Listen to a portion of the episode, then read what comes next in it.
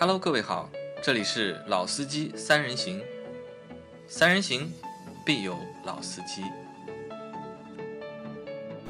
Hello，大家好，欢迎收听《老司机三人行》，我是杨磊大家好，我是老倪。啊。那今天我和老倪两个人啊，那我们在最近的节目里面啊，做了大量的和买车相关的内容，对吧？有不但有那个一些新车的快评，对吧？也会有各个四 S 店的就是优惠行情啊。那四 S 店的优惠行情这个节目系列，应该我们会维持蛮长时间，嗯呃，至少近一个月，六月和七月这两个月里面。我们都会做各家四 S 店的优惠行情的内容，而且大家在听的过程当中，如果你们会对哪个品牌特别感兴趣的话，嗯，也可以留言给我们，我们会优先的就是把这些品牌找来，让大家了解关于优惠行情的内容告知。呃，在最近的一期节目是那个丰田嘛，那丰田的节目在前天上的时候啊，我看了很多评论，看了很多评论，那我觉得。有一点点问题啊，或者是有一点点什么，就是让我觉得没有想到的。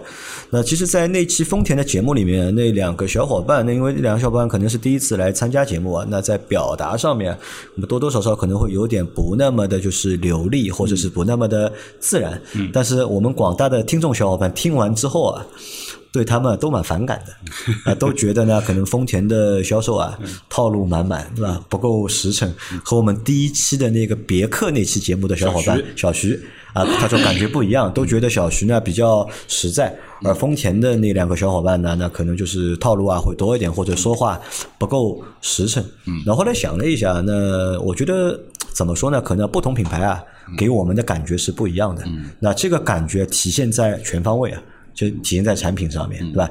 体现在就是品牌上面，那也体现在哪里？体现在可能就是不同的四 S 店的销售啊，给我们的感觉也会不太一样啊。但是理论上，我们请来的这些销售啊，其实都是我们和这家四 S 店我们有一定的关系的，对吧？要么就是认识他们四 S 店的老板，或者是和某一个销售关系特别好。那不存在什么，不存在就是来做广告，或者呢也不存在来就是套路大家。嗯，那只是我们想通过抓第一手的这个资讯，那么让大家在买车的过程当中，因为最近下半年，那大家很多人可能会考虑买车，对那只是让大家在买的过程当中多一个参考。那也能够知道一下呢，有哪些优惠活动或者有哪些参考，好吧？那这是一一部分内容啊。那今天和大家聊什么呢？我们在疫情前。我们有过一个就是选车的系列，对吧？不同价位段选不同的车，那有哪些车可以推荐？我们在上次呢，我们把那个紧凑型的轿车，那对十到十五万。或者是十万左右和十到十五万的紧凑轿车，那说完了。那这一期呢，会和大家来聊一下。那如果你的预算在十到十五万，你要选一个小型的 SUV，嗯，那目前的市场情况下面有哪些车是可以选的，或者我们有哪些推荐？今天这期就和大家聊这个。那第一个问题是这样问老倪，因为在我的印象里面，你说小型 SUV 这个细分市场，好像应该也就大概就近七八年或者近五六年。才形成的。我记得我在二十多岁我要买车的时候啊，那个时候好像有没有什么小型 SUV，入门基本上都是紧凑型 SUV，没有小的型 SUV 这没有个概念，太小的，没有太小的。那我在想，就是为什么以前没有，而现在有的？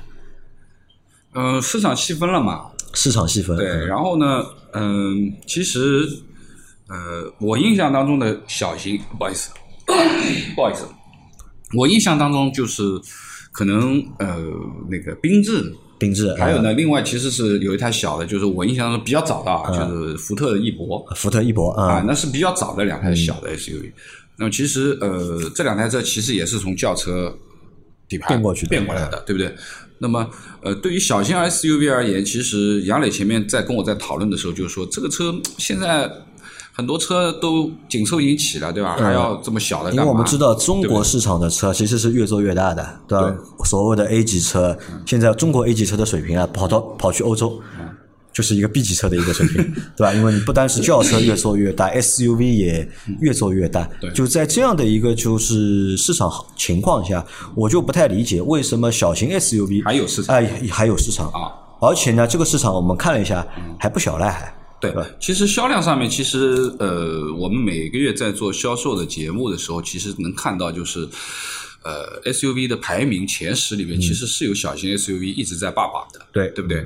那么比如说本田的缤智和本田的 XRV，那这两台 SUV 啊，在每个月的就是销量 SUV 销量排行里面，它都能够排到个前十。对啊那说明销量是非常不错的。那么其实前面杨磊在跟我讨论的时候，我说呢就有几点啊。第一个就是说呢，常规的这个呃轿车部分的东西，其实还是有一些呃通过性的问题，对吧？那么大家考虑到通过性，还是想买一排 底盘稍微高一点的，对吧？那么 SUV 就是一个选择了。那么第二个呢，就是装载能力层面，就是因为后备箱的关系嘛，对吧？那么如果 SUV 的话，相对后备箱开口比较大一点，它就是说比较容易装载一些呃大型的这个这个这个东西。那么同样就是说，可能座位可以翻折嘛，那么很多呃轿车不一定能翻折，那么这也是一个问题。还有一个呢，就是说，呃，小型的原因可能还是新手，新手对吧？就是说，作为一个新驾驶员的话，其实你给他一台很大的车，他其实会怵的，因为没怎么开过车，或者说这么大的车，他觉得很难驾驭。那可能是要从小车开始入手，对吧？那么相对而言，呃，SUV 的话坐姿更高一点，对吧？然后呢，视线更好一点。那么再综合你上面说的两个优点，那可能就有很多消费者 第一次买车，第一台车就会考虑小型对 SUV。对，所以呢，就是说，呃，小型的 SUV 其实还是有很很大的这个市场。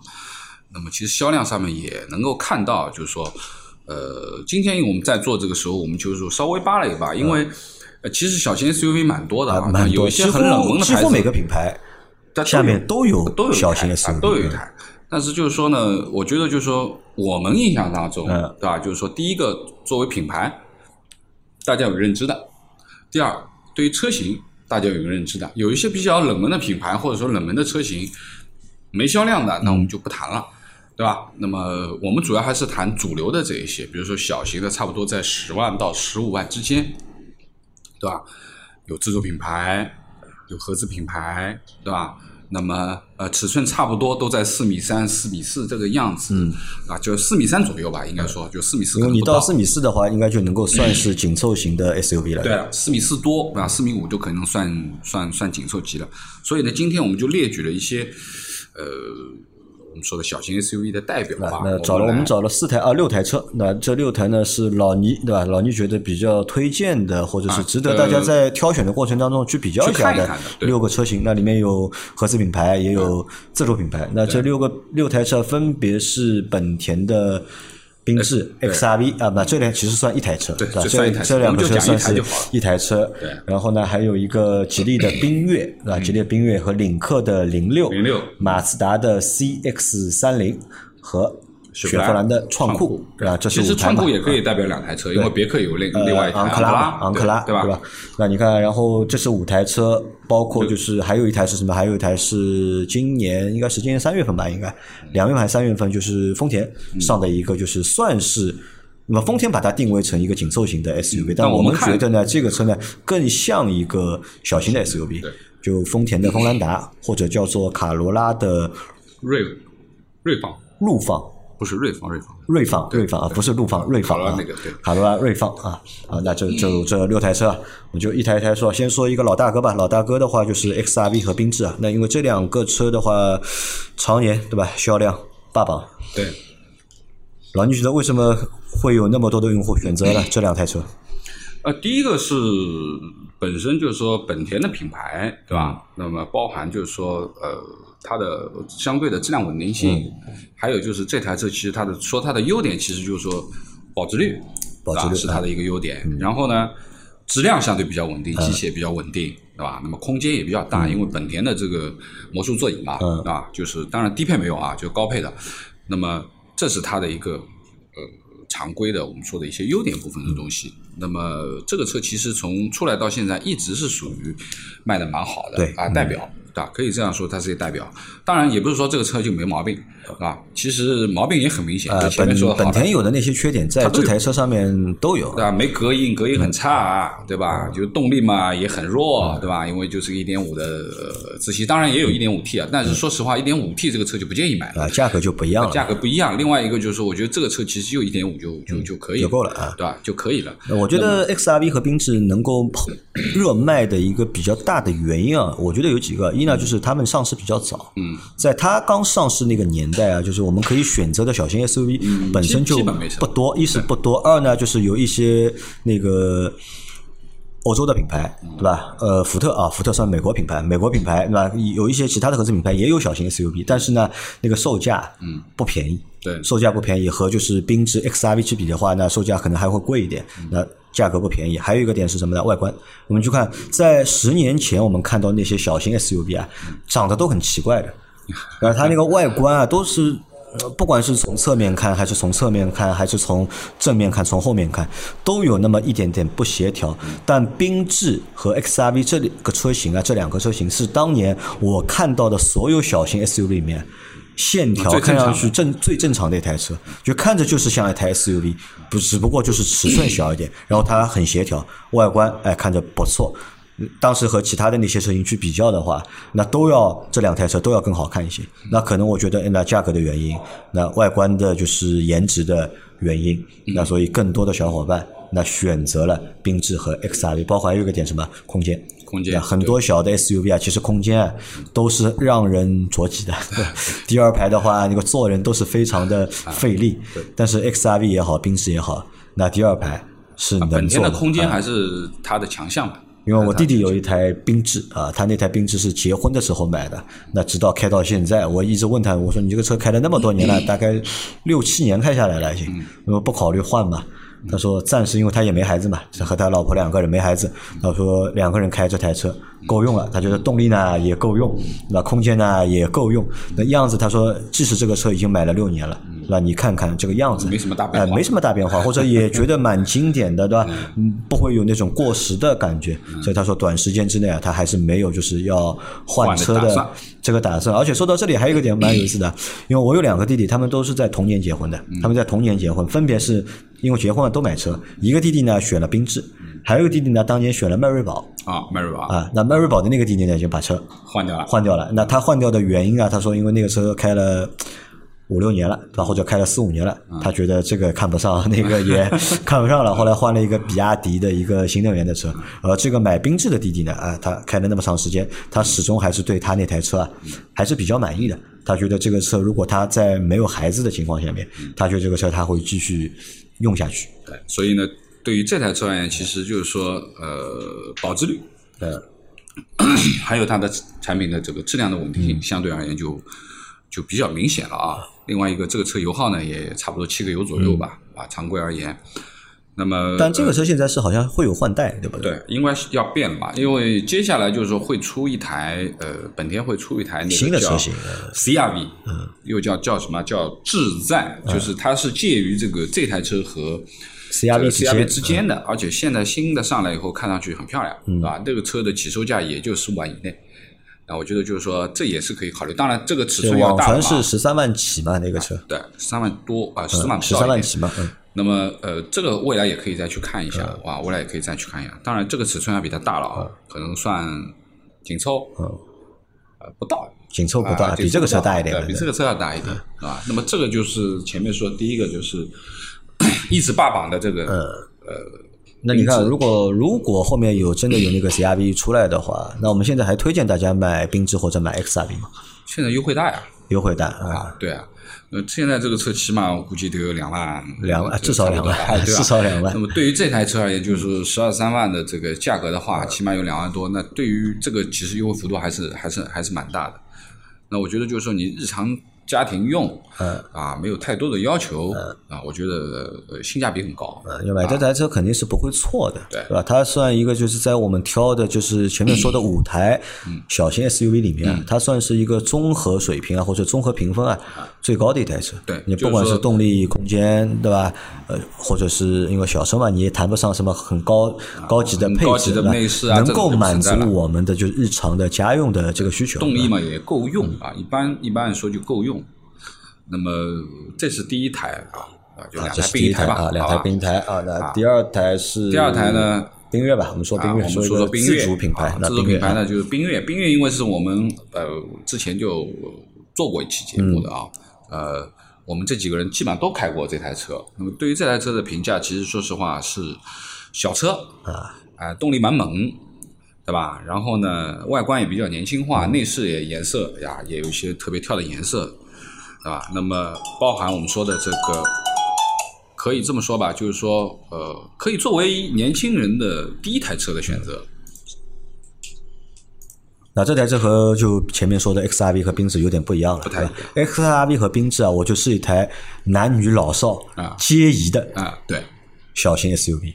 但是缤智呢就不一样了，就明显就是针对年轻用户人的。对吧？二十多岁的年轻用户，或者是二十出头的年轻用户，开这个缤越，嗯，我觉得就非常的合适。啊，对，对于对于我们说的这个年轻人而言，就是说相对而言，他们可能觉得啊啊，希望动力稍微好一点、啊，那么那这个一点五 T 肯定是动力要比一点五自吸要好嘛，嗯。对吧？那么第二个呢，就是说年轻化的外观啊，有点像钢炮一样的这种感觉，那么包含就是说呢，呃，我觉得。综合而言，就是说我们自己上次呃开过了以后，能感觉得到，就是说总体而言，在十万块，何况它现在在这几台车我们今天在聊里面，其实它最便宜的，对，而且它是配置最高的一台车啊，，配置也 配置也差，主动安全，对带驾驶辅助，对对吧？那很难想象，在一台就是十万块的小型 SUV 里面，对吧？能够有那么高的配置，那可能这也是目前我们看到的唯一的一台。对。那么当然就是说，这个车呢，其实本身起售价就比较低嘛，也不太不太高。那么另外呢，就是说你也不要追求太多的空间和这个隔音啊什么，因为小型 SUV 其实我们就不太去考虑这种氛围部分的东西，对吧？那么这个氛围可能就是更多是个性化的氛围的体现，而不是去考虑 NVH 啊之类的东西。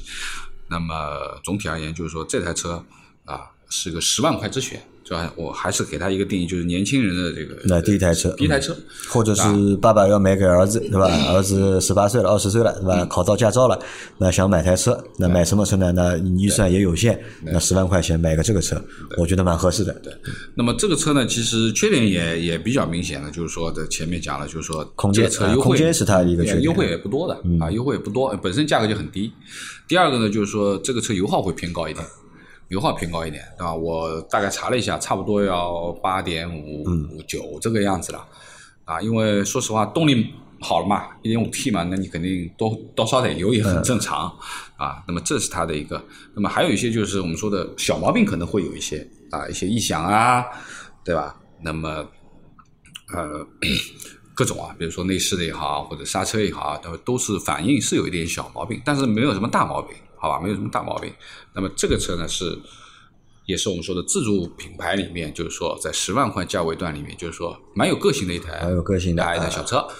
那么后面一台呢，其实是它的这个，我觉得是精装版本，呃，兄弟车啊，型，兄弟车型。那么就是之前我们也做过节目的，就是领克零六，领克零六，嗯，啊，领克零六作为一台小型的这个 SUV 而言，其实说它和它它和缤越之间的区别就是说，领克零六它是独立悬挂的，啊，那个是这个扭力梁的嘛扭力梁的。那么当然就是说这个性能上面，其实舒适性上面会有提高。第二个呢，就是呃在内饰上面的变化，因为呃发动机是一样嘛。发动机是一样的，那么内饰上面的变化，其实就是说，相对而言，领克因为作为呃吉利的高端的这一部分啊，就是说相对而言，它的内饰啊、呃做工啊各方面的东西要比有一定的高级感，哎有一定的高级啊有一定的高级感。啊，要就是要比要比我们说的吉利会有好一点的这种氛而围的且就是我们。把那个零六放进来，还有一个原因是什么呢？你看领克的啊，不是那个缤越，对吧？缤越这种推荐，对吧？第一台车的用户的第一台车，而且这个可能是男性用户为主。而领克零六呢，我们因为之前做的那个视频节目，我们就是体验了一下午之后啊，我们觉得那个车蛮适合女孩子。小女生。啊，就真的蛮适合女孩子，而且不一定是女生的第一台车，就哪怕就是你已经开过好几台车了，那现在如果想换台车，拿这个车给女生做选择的话，非常不错，因为它首先它内饰比较精致啊，内饰的话，因为它价格相对也低嘛，在领克序列里面它是最便宜的一台车，那价价格相对是低的，那它的内饰呢就做的就是你说。没有零一啊、零三啊，就是那么的，就是高级，对吧？但但至少它那个内饰是精致的，嗯，内饰精致。二呢，做工也比较精致，那车身也比较小，那功能呢也是齐全的。那对于女配置同志来说，对吧对女同志来说，拿这个车作为一个上下铺的代步车，非常的好，非常的合适。对，那么这个是等于说，其实也算兄弟车型吧，啊，虽然品牌不一样，但其实是根子还是一个啊。那么这个是我们说自主品牌里面的这个，我们选了两台。那么其实还有其他很多啊，比如说元 Pro 啊等等。那这些呢，就是说我觉得我们不太推荐，不太推荐啊。那么呃，接下来要说的就是说，还是呃好看的一台小车啊，好看的一台小车是什么呢？就是马自达的那台 C 啊。C X 三零 CX 三零那可能是在小车里它算最好看的一台。啊，对，因为修长的车头，因为马自达嘛车头都比较长一点，就是说相对而言，这台车其实怎么说呢？对于它的定义就是小型 SUV 里面、啊，可以算它颜值最高啊，或者说很漂亮的一台小车。那么呃，同样啊，对于这台车而言，其实呢，就是说前面很多的车我们都是用的呃 CVT 呀、双离合呀，都是。那么，但是这台车它其实是一个六档的一个手自一体的，啊。那么相对而言，马自达就是说这个上面其实在动力匹配层面是马自达一直是在强项。那么另外一个就是说，相对而言，它的这个变速箱成本也会高一点点，对吧？也会而且高一点点。它也是我们选的这六台五台车里面最贵的一台。呃，相对比较贵一点吧。那么，呃，CX 三零为什么选它？其实说实话，呃，你说它算 SUV 吧，我倒认为它像跨界，跨界对吧？因为 SUV 其实它对于高度上面啊，有一定空要求的间还是有一定要求，但其实它的内部空间是比较相对比较小的。如果说你个子比较高的话，其实这台车不太适合啊，就可能会会有顶头的情况。那么，呃，动力匹配是它的强项。啊，发动机、变速箱，对吧？两点零的发动机配变速箱，其实就是昂克赛拉的那一套啊。那么这个是比较，就是说比较稳定的一个东西，比较稳定的一个东西。那么选它其实就是好看，那这个车适合谁选呢？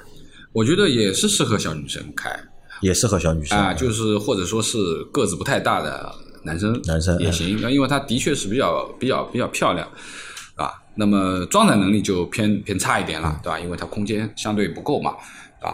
那么装载能力肯定不是它的强，不是它的强项。那么选它其实什么呢？就是稳定，对吧？这套三大件的东西比较稳定，而且漂亮，啊，是它的这个一个呃选择的一个理由吧。啊，追这台车。那么呃，后面要聊到的其实是聊到的美系的那两台，嗯啊，创酷对吧雪佛兰的昂克拉创酷，还有一台呢其实是那个别克的昂克拉。那么这两台车其实呢，现在那个昂克拉还没有换新的，嗯因为这个创酷已经换了二款的这个 RS 了，就是运动版本嘛。那么它是变成了一个 1.5T 的 CVT，嗯，动新的动力总成。新的动力总成是四缸的啊，原来是三缸嘛啊，因为目前通用把就是原来的所有的三缸啊都换回四缸。啊，通通取消掉了啊，现在通通换成了一点五 T 的四缸啊。对，那么对于这台车而言，其实呃，现在就是说呢，我们一直在说，就是雪佛兰的车其实性价比都很高啊。就是说，你说中级车，你说迈锐宝也好啊，其实啊，你在这个价位段里面，你能够买到动力呀、各方面最好的一台车了。对吧？那么性价比一直是它的一个强项，而且这个车现在的价格其实起始价格、标准价格就不贵，虽然是台新车刚刚上啊，其实呃十二万多的一个，我们还选了它的呃中间这个版本啊，差不多吧，一共是三个版本对，一共三个版本，顶配才十二万八千多，那么其实是蛮好的。呃，呃一个选择。何况它现在新的这个内饰是一个双屏啊，不能叫双联屏嗯，双屏其实是双屏，就是两个拼在一起的，其实是能看出来是两个屏。包括整个的这个氛围的这个感觉，包括它现在 RS 了嘛，里边啊红色的红线啊等等。那其实原来我们对于雪佛兰的印象，其实我们之前一直在说，就是太塑料感，太塑料感。那当然，对于这样价格的小车，你要求它没有塑料感是不可能的。但是呢，它这次改了以后呢，其实还是在这个上面做了一些提升的。那么，包含就是说从外观啊上面，其实也蛮好看的这台车。呃，这是他的一个选择。当然，就是如果说你觉得要稍微氛围感再好一点，那你就等着新的昂克赛拉啊，就是那个那个昂克拉。嗯，啊，相对别克，那这 MH 啊内饰啊会更好一点啊，会更好一点。好，那我们刚刚说了五台啊，我们觉得就是可以推荐的，或者市场目前市场还比比较受市场认可的主流的小型 SUV 啊。那聊完这五台车之后啊，就是老牛，我来想一下，就是作为一台就是好的小型 SUV，对吧，在十到十五万价格里面，到底需要满足哪几个条件？呃，我我的感觉其实什么呢？就是对于小型的 SUV 而言，其实现在基础的这些，呃，其实有两个取向的啊，一个就是说，呃，我们说的呃合资的这一块，基本上动力没有太多的追求，对吧？没有太多，当然就美系零说啊，就日系肯定是没有太多的动力要追求的，啊，那么呃，空间是它的强项，日系是空间是它的强项，啊，那么 NVH 肯定就不谈了，对吧？那么但是对于呃美系而言，其实它现在其实在改的是在改动力部分的东西，也在改内饰部分的东西，其实都是在完善这一部分东西。那么对于一台小车，我觉得呃，如果我要去选一台小车的话，我肯定要会选好看。好看颜值，对吧？哎那可能我们在选小型 SUV，因为已经选小型 SUV 了，那肯定是我就是要想想要一个小点尺寸的，方便我开，方便我停的。啊那那在这种情况下面，我们首先考虑颜值。颜值我觉得大多数小伙伴啊，就是在看这个种这个级别车的时候，都是先看颜值。对，因为其实说实话，动力呃差不了太多。啊，基本上这个价位段里面，其实基本上就差不多了。啊，所以我们就选了这五台车，因为其实小型 SUV 还有蛮多的，蛮多的嗯其他那些就没有被我们选进来的车啊，就是在颜值层面或者颜值这个维度嗯又被我们 pass 掉了。可以这么讲吧。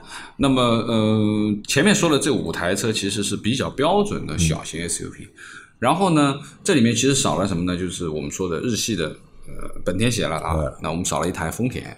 那丰田其实小型 SUV 其实是那个奕个奕泽和 CHR 嘛，但这里台这台车其实我们不是特别去推荐，就是因为呃，既然已经是小型 SUV 了，那么前面已经说了啊，要考虑到通过性啊，这个是没问题的，因为 SUV 底盘高。第二个装载能力，嗯，啊，小型 SUV 相对而言比紧凑型的小的轿车装载能力要好一点，那么这是一个要考量。第三个其实就是说它的内部空间要要相对要大一点，对吧？呃，肯定为什么不选轿车呢？要选 SUV，就希望内部空间大一点。包括，但是 C 呃那个奕泽，其实我们之前也说了，车蛮好看的，这台车个性很明显，外观还蛮哎外观 OK 的。